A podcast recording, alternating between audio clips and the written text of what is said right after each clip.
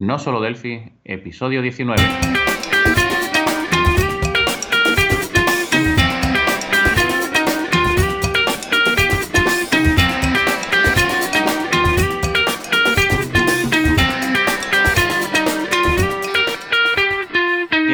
Bienvenidos a nosolodelphi.com, el podcast, el programa donde hablamos entre otras cosas de Delphi. Mi nombre es Johnny Suárez, programador Delphi y MVP de Embarcadero en Colombia. Y al otro lado del charco tenemos a Emilio Pérez, consultor Delphi y también MVP de Embarcadero en España. Hola Emilio, ¿qué tal estás? ¿Qué tal esta semana? ¿Ya no llueve tanto por allá? Sí, sí, no, la lluvia no, no nos abandona. Parece que, que no está aquí cayendo el diluvio, porque está cayendo muchísima, muchísima agua y la verdad que se agradecería que, que cayera poquito a poco, no, no toda junta, ¿no? Porque no hemos llevado mucho tiempo de sequía y bueno, parece ser que durante esta semana quiere venir toda, toda junta, ¿no? Y bueno, sí, y muy contento porque en esta semana tuvimos el, el evento eh, donde hablamos sobre FireMonkey y bueno, muy contento la, la, aceptación. Hubo unas cuantas personas que aprovecharon el, esa hora que estuvimos para responderle en directo todas esas dudas que ellos tenían y, y bueno, también pues la gente que están accediendo vía YouTube o vía nuestra página de nosolodelphi.com y están entrando y viendo porque estamos comprobando que está habiendo mucha gente que están que están llegando. Y tú, bueno.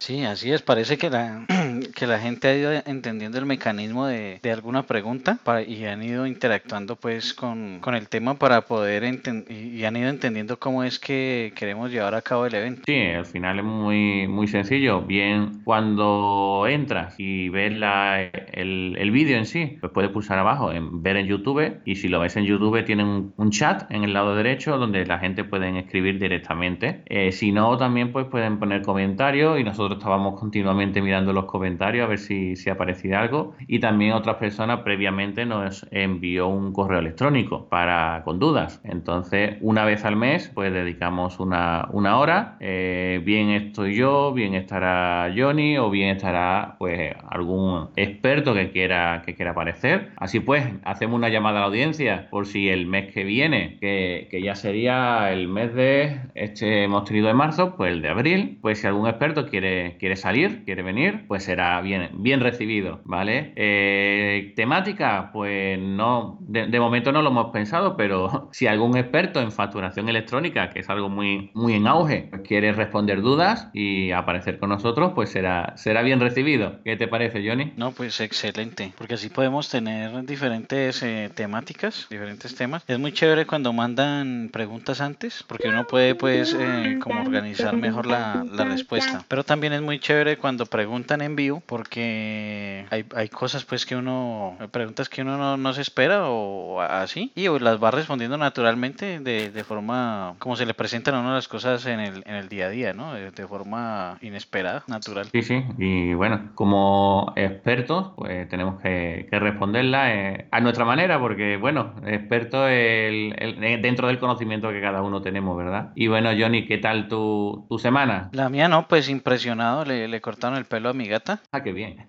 y no sé si este ese es el estilo o se les ha ido la mano o qué, pero, pero me, me la han dejado un poco extraña. No parece la misma. Vaya. y en cuanto al trabajo, pues eh, FireMonkey y más FireMonkey toda la semana. Ya sabes que me gusta moverme en esas aguas de, del FireMonkey. Uh -huh. Pues normal, entregando cosas del trabajo, aprendiendo cada vez más. Uno siempre que entra aprende y aprende cada vez más. Uh -huh. La verdad que sí. Y bueno, entonces mm, vamos a la, a la sección de noticias y eventos de la semana. Bueno, Emilio, ¿qué noticias tenemos esta semana? Pues esta semana vamos a empezar, por ejemplo, con CrossVCL. Eh, a lo largo de la semana está dando mucho, mucho de qué hablar el lanzamiento de CrossVCL, que promete compilar aplicaciones VCL directamente hacia Mac. De hecho, en el, en el evento de alguna pregunta nos preguntaron al respecto, y es que todo el mundo está muy intrigado por esta nueva forma de compilación, ya que promete compilar nuestras apps VCL para MacOS sin necesidad de hacer grandes cambios. Y entonces la gente se pregunta si esto va a eliminar FireMonkey. Sin embargo, es el, propio Eugene, eh, Eugene Kryukov, el creador de esta herramienta y otras más, pues comenta que esto más bien es un complemento a FireMonkey en lugar de ser pues una, una competencia. Cada cosa tiene su, su sitio, ¿vale? ¿Qué otra noticia tenemos, Johnny? Eh, Craig Chapman eh, ha publicado el pasado viernes las cabeceras completas, eh, bueno, excepto 12 funciones que él mismo no especifica cuáles son, pero, pero casi completas de la biblioteca XLib. Creó, las colocó en una biblioteca propia que la llamó DragLash. Pero entonces, ¿qué es XLib? XLib es una biblioteca nativa de gráficos para Linux y bueno, es común que mm, algunas otras bibliotecas como XView, Motif, GTK o Qt, que son muy utilizadas en Linux, todas estas bibliotecas utilizan XLib porque XLib es la biblioteca nativa de Graph, incluso para servidores servidores Linux o, Linux de, escritorio, ¿no? Sí, sí. Linux se usa por detrás eh, X11 se llama y el motor gráfico y bueno, esta es XLib lo que hace hablar con él, con él y bueno, si de lo que han nombrado, pues Qt, por ejemplo, pues eh, muchas aplicaciones están hechas con, esa tecnología y de y seguro que una de ellas usa usa Lazarus para crear la parte, la parte visual, para crear formularios, para crear botones, etcétera, etcétera. De hecho, creo que puede usar las dos, ¿no? Uno le puede decir si quiere GTK o quiere usar Qt. son las bibliotecas como más utilizadas, pero entonces eh, Craig Chapman lo que hizo fue colocar en su biblioteca las cabeceras de, de XLib por si a alguien se le ocurre alguna idea. Yo creo que a nuestros oyentes le están ocurriendo ideas al respecto de, de qué pueden hacer con algo así, ¿no? De hecho, por ejemplo, no sé si uno podría utilizar esta, estas cabeceras cabeceras que hizo Cray para crear aplicaciones directamente desde Delphi a, Linux. O sea, él no las ha utilizado, pero sí hizo la traducción de las cabeceras. Como quien dice, las dejó disponibles para que alguien que tenga alguna idea interesante pueda trabajar con ellas, ¿no? Y por ejemplo, un cross VCL para Linux, ¿no? Exacto. por ejemplo, ¿no? Sí, ahí ya de una vez empiezan a, correr las ideas. que sí. Se ve, se ve interesante. ¿Y qué otra noticia tenemos por ahí, Emilio? Pues bueno, me he encontrado que TMS ha presentado en una, noticia, lo que el título de la noticia pone TMS Radical, Radical eh, Web, eh, haciendo alusión a RAD de desarrollo rápido de aplicaciones. Y bueno, eh, con estos componentes pues se puede trabajar en modo RAD y crear una aplicación web. vamos a dejar un anuncio del 14 de febrero donde hay un vídeo explicativo y si lo buscas dentro de TMS, pues se llama TMS Web Core y para estos, este trial primero, o para acceder a estas versiones, se necesita pues tener una, licencia OLAP, acceso completo de TMS. Eh, he visto el vídeo y se me parece mucho a un Unigui, es decir, con los componentes en la paleta, poner el, label, el edit y demás y ir trabajando, y trabajando con ello. Incluso crear un proyecto que se llama Web Application o TMS Web Application, algo así, y la verdad que, bueno, eh, no sabemos cómo, cómo, está creado por detrás ni qué utiliza, si, si utiliza mm, qué framework, pues Bootstrap o qué framework utilizará por detrás de JavaScript, pero lo que sí dicen es eh, crear aplicaciones sin saber JavaScript, aplicaciones web sin saber JavaScript, ¿no?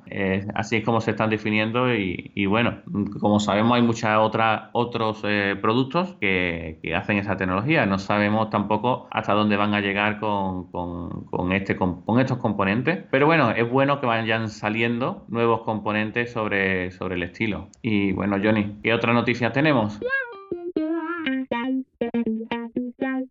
Antes comentar que está como interesante, ¿no? Que haya esa competencia entre los, los diferentes frameworks para que tengamos buenas opciones. Sí, sí, tenemos Unigui, ahora esto de TMS, tenemos Raudu, que también está poniéndose mucho las pilas, tenemos eh, Delphi MVC Framework, que estuvimos hablando la semana pasada, es, eh, también, también existe otro de Delphi Web, mm, creo que sí, no, no, Web Delphi o no, no sé cómo se llama, no lo recuerdo bien, pero había otros cuantos más interesantes. Este me, llamó mucho la atención porque se parece mucho a Unigui, ¿no? Sí, sí, muchísimo. Es bastante muchísimo. parecido. muchísimo. La verdad no sé yo si tendrá algo que ver o no, pero porque muchas veces eh, TMS compra, compra otros componentes, pero vamos, no, no, no creo que sea en este caso, porque no, no, no me ha dado la, impresión que haya Sencha por detrás, pero sí, sí, se parece, se, la idea se parece, la idea sí. Exacto, sí. Pareciera como si fuera Bootstrap, sí, como comentabas. Sí, sí, sí. Por eso digo que no sé qué tiene detrás, porque tampoco eh, dejan descargarlo de momento, solamente para aquellas personas que tienen el, el acceso, el, el All Access, que yo lo tuve en su momento cuando hice algunas cosillas con, con TMS, que ya no lo tengo, entonces no lo puedo, no puedo probarlo. Bueno, pues vamos a la siguiente. Como ya es costumbre, publicaron la lista del mes, la lista de blogs del mes, en la que se encuentran eh, esta vez artículos muy interesantes. A ver, esta vez se encuentran artículos como Optimizando ARC de, de la manera dura por Dalija Pranikar. Ella fue la que hizo un libro de, de administración de memoria que comentamos aquí en el podcast en episodios anteriores. Y ella siempre nos ha sorprendido con diversos temas interesantes que, que, se, que se mueven alrededor de la administración de memoria. Ella a partir de ahí crea distintos patrones de diseño, siempre pensando como en, en el tema de memoria. A partir de eso va creando diferentes sus patrones de diseño de software. En su libro ella habla incluso sobre, sobre el, enfoque, el enfoque que le da a sus aplicaciones partiendo desde ahí. Es por eso que en el blog también nos sorprende con este tipo de tips interesantes como el que acabo de mencionar, el de optimizar ARC de manera dura, así le llamó pues el, al artículo, ¿no? Eh, eso eh, prácticamente es como una referencia a, a, utilizar los atributos para ARC que son el quick y el unsafe. Es muy interesante el, el artículo. Como estuvimos hablando el otro día en, eh, en el vídeo, no es que FireMonkey sea lento en, en, dispositivos móviles, es que hay que cambiar el paradigma y la forma de, de, programar, porque tenemos que tener muy en cuenta todo el tema de la gestión de memoria, eh, toda, todo esto que estas optimizaciones y otras formas también de, de, trabajar y de hacer las cosas. Uh -huh. ¿Qué otro artículo tenemos? Eh, otro artículo que tenemos ahí en esa lista es eh, un artículo muy interesante como, como todos los de, no sé si conoces el blog de Grigi. Está dando fuerte, ¿no? Como está dando duro, ¿no? Como dice. Ese blog es, du es duro, duro, duro.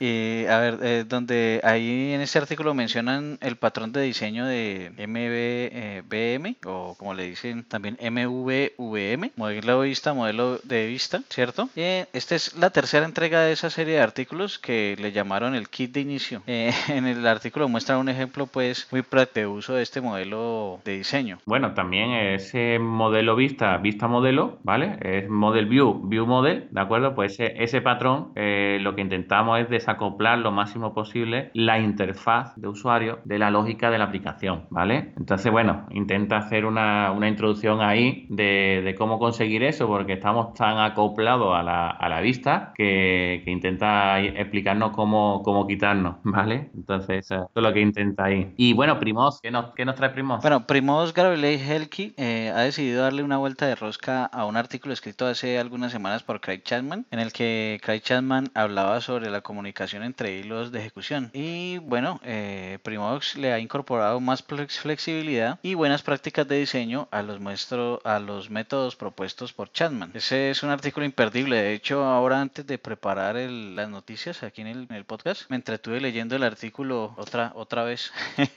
me gustan mucho los temas que, que, que, propone este, este autor, ¿no? Y bueno, en fin, no, no, pues no menciono todos los puntos de, de los blogs del mes porque si no se nos va pues el tiempo del podcast en, en esta sola noticia. Entonces, por esto es que solamente he resaltado tres artículos de los 19 que mencionan en la publicación inicial. Así que, así que hay que entrar, entren los oyentes a la página de este episodio número 19 y ahí encontrarán el, el enlace que los llevará a la lista completa. Bueno, ¿y qué otra noticia tenemos por ahí, Emilio?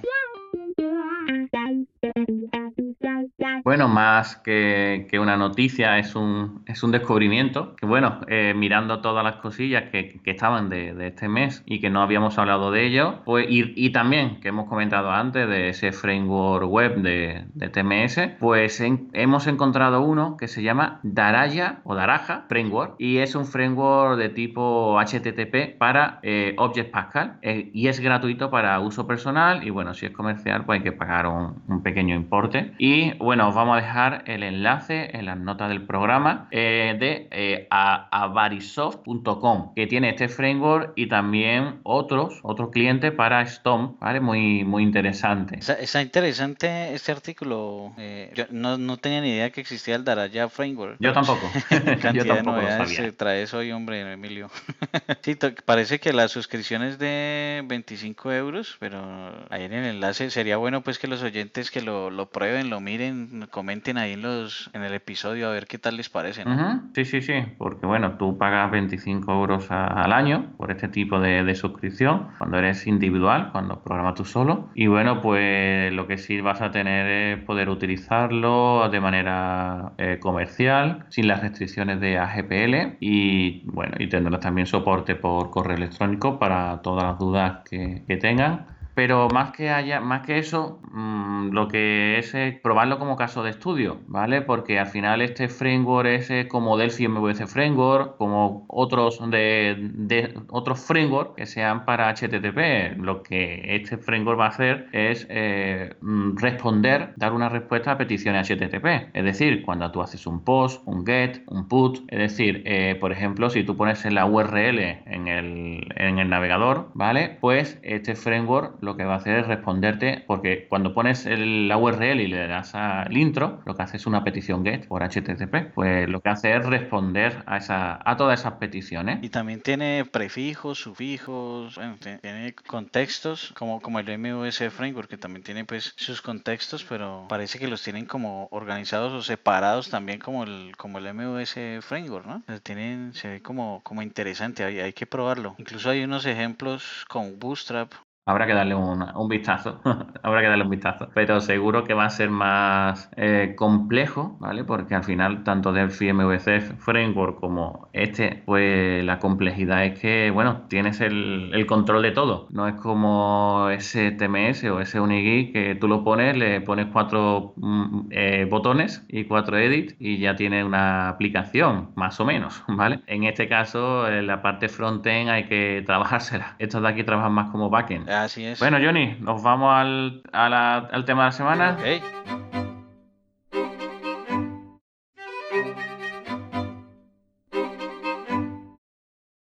Esta semana vamos a hablar sobre programación orientada a objetos y antes de nada pues queremos recomendar un libro llamado Object Pascal Handbook de Marco Cantú. También recomendar nuestro curso gratuito de introducción a Object Pascal que tenéis en nuestra web no solo delphi.com. Y bueno, eh, una vez que hemos comenzado con esta publicidad entre comillas, porque bueno, son muy interesantes las, las dos cosas, pues el de Object Pascal, libro, pues eh, los que sois suscriptores lo podéis descargar de la web de, de y eh, bueno, se puede, os dejo, os dejamos enlace para que para descarga. Y también decir que bueno, hablar de promoción orientada a objetos, pues no significa en exclusiva que tengamos que hablar solo de clases, objetos, ¿de acuerdo? Lo, lo que todo el mundo piensa, sino que debemos de hablar de escribir un mejor código, de seguir unas buenas prácticas, incluso de aprender patrones de diseño, que es una cosa, ¿vale? Los patrones de diseño que te enseñan. Bueno, yo en la universidad era una asignatura que se llamaba Ingeniería de Software y en ella, pues nos fueron enseñando diferentes patrones, eh, como por ejemplo uno que se llama Singleton, otro patrón que se llama Builder, otro Prototype, etcétera, ¿vale? Hay una larga lista y, eh, de qué manera se, se, implementa. En mi caso, pues nos lo dieron en pseudocódigo y eh, nos dijeron que existía una cosa que se llamaba UML, lenguaje de, modela, de modelado unificado, y con ellos, pues se creaban diferentes diagramas para trabajar con el software, para previamente, antes de escribir código, pues crear pues lo que es eh, la ingeniería, ¿vale? Todos esos planos, todos esos mapas que, tenemos, ¿no? Y bueno, ah, ya que estamos hablando de UML y de Delphi, pues si creamos un proyecto con Delphi y donde tenemos el Project Manager, en mi caso a la derecha arriba, eh, existe una pestaña que se llama Model View, ¿vale? Y en este, cuando se activa, porque te dice que eh, tu proyecto no tiene activado, etcétera, etcétera, ¿no? Lo desea activar el Model View. Si le dices que sí, pues podemos ver los diferentes modelos que tenemos en nuestro proyecto y los diferentes diferentes diagramas que estamos creando en nuestro proyecto. Diferentes diagramas de tipo UML, ¿vale? Por ejemplo, eh, tengo un edit, pues le doy doble clic y veo todas las propiedades, atributos que tiene ese, ese edit. Y si creo un, un, diagrama, pues puedo crear un diagrama de, de, clases, por ejemplo, ¿vale? Entre otros. Y bueno, relacionando una cosa con la otra, pues si abrimos el proyecto eh, y abrimos eh, un diagrama, ¿vale? Un diagrama en concreto, pues pulsando el botón derecho hay una, una opción que pone Create by pattern, crear por patrones, ¿vale? Y si pulsamos en él, pues nos va a salir un listado con 23 patrones de diseño que podemos utilizarlo en nuestro desarrollo. Simplemente tenemos que indicarle qué nombre va a tener las diferentes clases. Por ejemplo, el singleton es eh, que el objeto se crea una sola vez en memoria, ¿vale? Muy utilizado, por ejemplo, para tener una conexión de base de datos, ¿vale? Para no tener 20.000 y no tener que hacer, digamos, la, el, truquillo de un data module en tiempo real, ¿no? Es decir, en tiempo real. Eh, en, variables globales, ¿vale? Que eso te cargas un poco la programación orientada a objetos, ¿no? Tener un data module así, pues creamos el, un data module de tipo singleton y lo que hacemos es obtener el, patrón, o sea, obtener el, el, objeto cada vez que lo necesitemos y la primera vez que se llama, pues lo que hace es crearse, ¿vale? Crearse en memoria el objeto. Eso sería lo ideal. Sí, de hecho es,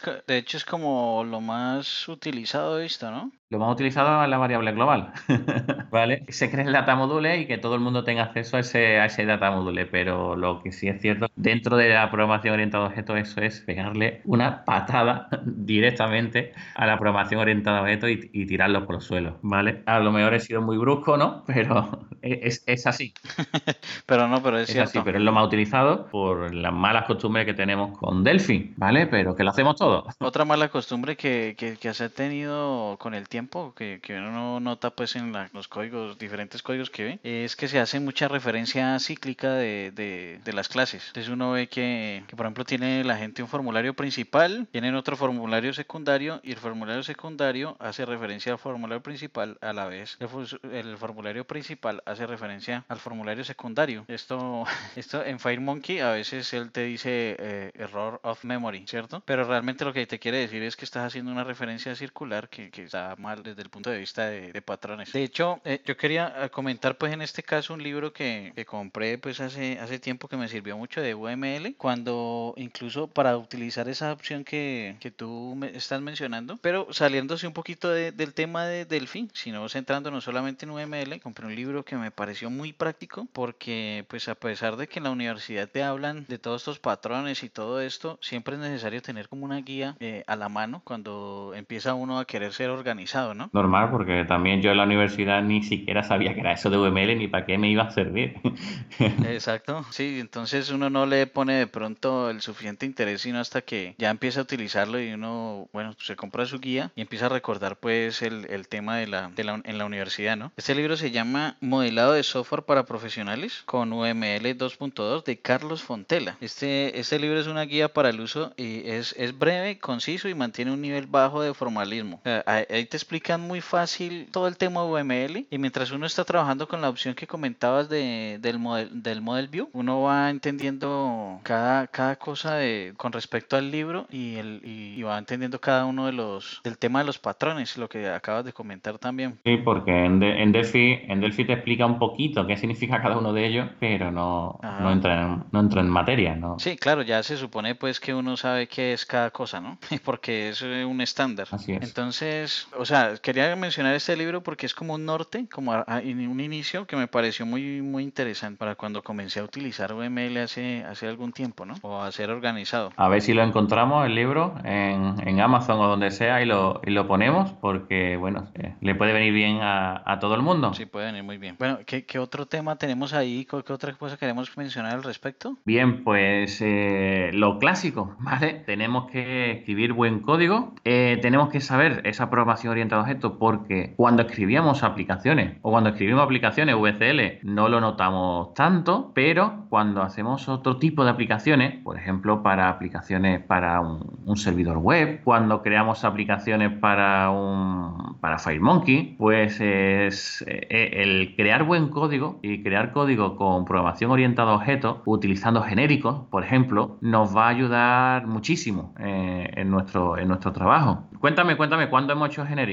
Eh, cuéntame ejemplos. Por ejemplo, una lista de autos, ¿cierto? Un objeto auto, ¿cierto? Entonces uh -huh. una lista de autos, entonces tocaba colocar, eh, agregar un auto, uh -huh. entonces tocaba hacer un procedimiento que dijera agregar un auto. Pero entonces también tenemos una lista de, por ejemplo, manzanas, ¿cierto? En, en el mismo programa. Entonces, agregar uh -huh. una manzana. Entonces tocaba hacer procedimientos eh, en la clase de autos ah, para agregar un auto y en la clase de manzanas para agregar una manzana y así sucesivamente, ¿no? Así era como antes, ¿no? Pero mientras que un genérico, uno dice, bueno, voy a declarar una lista genérica y ahora voy a crear, simplemente cuando estoy declarando una lista de manzanas, eh, utilizo el método uh -huh. genérico de la clase genérica, que sería agregar a la lista. Y no tengo que crear un sí. método para agregar autos, otro para agregar manzanas, sí. ¿no? sino que el agregar a la lista simplemente agrega el objeto que sea. Uh -huh. Tú sabes lo que, lo que se, el truquillo que se hacía para eso. Eh, coger, a crear esa lista y en vez de, de genéricos, pues usabas de objetos, Ah, de sí, claro. ¿vale? Y como era el padre, pues tú podías hacerlo, usarlo, ¿vale? Y después te pasabas Sí, todo el día haciendo cast,